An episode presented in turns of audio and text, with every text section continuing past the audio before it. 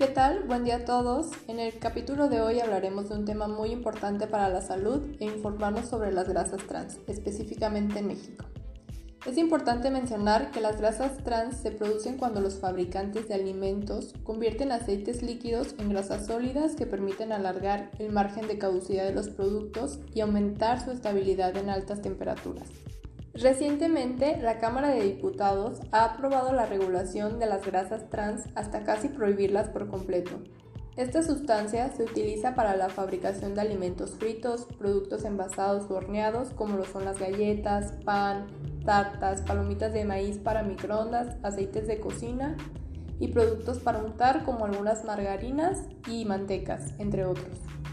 Este tipo de grasas mata a 13.153 mexicanos al año y a unas 500.000 personas en todo el mundo, según la Organización Mundial de la Salud, quien felicitó a nuestro país por esta decisión pues constituye un avance significativo para la población en la prevención de enfermedades cardiovasculares, ya que es la principal causa de muerte en todo el mundo.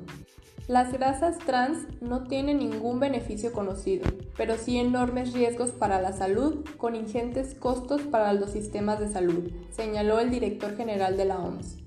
Las empresas que utilizan esta sustancia en su cadena de producción tendrán menos de 90 días para eliminar la grasa trans de su composición, justo cuando la inflación general vuelve estos productos cada vez más apetecibles, no tanto por su valor alimenticio, sino porque resisten bien el aumento de los precios, pues como sabemos en los últimos años el precio de los alimentos saludables ha subido más que el de los alimentos procesados lo que hace más factible la compra de alimentos poco saludables para la mayoría de personas en México. Por último, como siempre les recomendamos, consuman responsablemente, evalúen la composición de los alimentos que consumen. En las etiquetas no ponen grasas trans, ponen grasa hidrogenada o parcialmente hidrogenada.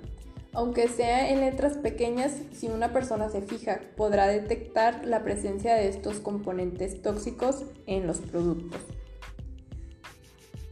Bueno, pues muchas gracias, espero tengan un excelente día y no se pierdan el próximo episodio de esta tercera temporada. Hasta pronto.